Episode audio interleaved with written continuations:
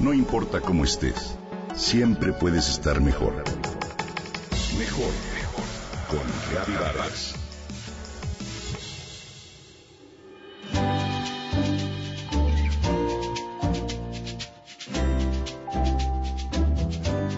Hola, tengo algunos libros para compartir. Reza un aviso en un grupo de Facebook llamado La Maleta Roja Libros, donde además se señala que un libro guardado es una hoja en blanco. Compartamos libros, dicen. Llama mi atención y busco información al respecto. Todo comenzó cuando una pequeña y su mamá se cambiaron de casa y se fueron a vivir con la abuela. Allí encontraron estantes repletos de libros, muchos de ellos empolvados que esperaban ser leídos. Y entonces surgió la idea de compartirlos, de hacer que de nuevo adquirieran vida, que nuevamente abrieran sus páginas y recrearan historias, desplegaran la imaginación. El proyecto se llama La Maleta Roja, un proyecto que hoy por hoy vive de donaciones, que a través de las redes sociales adquiere vida y en el que María y su hija invitan a la gente a leer. Cada domingo se ponen en las calles de Extremadura y Málaga, a dos cuadras de la tienda departamental de insurgentes en la Ciudad de México, con un pequeño stand y un cartel que dice La Maleta Roja, libros gratis. Numerosas personas se han sumado a este proyecto de compartir cultura y en domingo, la cajuela del auto de María va llena de regalos.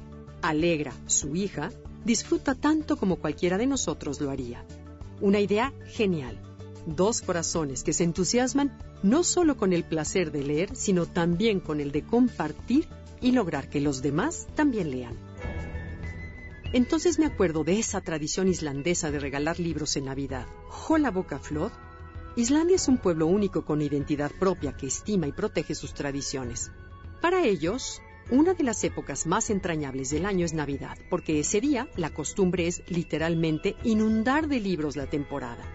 Una época en la que todos los islandeses se lanzan a comprar libros para regalarlos el 24 de diciembre y pasar Nochebuena y Navidad entre lecturas. Islandia es un país amante de la lectura. Esta tradición tiene su origen en la Segunda Guerra Mundial cuando las restricciones de capital reducen la cantidad de regalos importados a Islandia. La importación de productos extranjeros se hizo muy complicada debido a las dificultades de comunicación marítima. Islandia es una isla muy pequeña que necesita traer la mayoría de materias primas desde el extranjero, por lo que hacer regalos navideños se convirtió en una quimera, excepto por los libros. La fabricación de papel resultó relativamente barata y los islandeses decidieron que no había mejor manera de celebrar la Navidad que con literatura.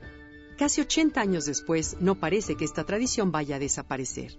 Cada año comienzan a comprar libros en noviembre, que es cuando reciben un catálogo de nuevas publicaciones de la Asociación de Editores de Islandia.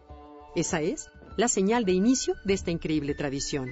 Los regalos se entregan el 24 de diciembre y la tradición consiste en pasar la noche y el día de Navidad entre familia y libros. No destaca de la Navidad islandesa ni el turrón, ni el cordero al horno, ni siquiera el discurso del rey. El verdadero protagonista de las fiestas es un libro. Bueno, varios libros que recibe cada integrante de la familia y que comparte con los demás. ¿Te imaginas esta forma de pasar las fiestas? ¿Te imaginas que esa estrategia islandesa la adoptáramos en nuestro país? María y Alegra ya hacen algo por inundar de libros nuestra ciudad. ¿Y tú y yo qué vamos a hacer?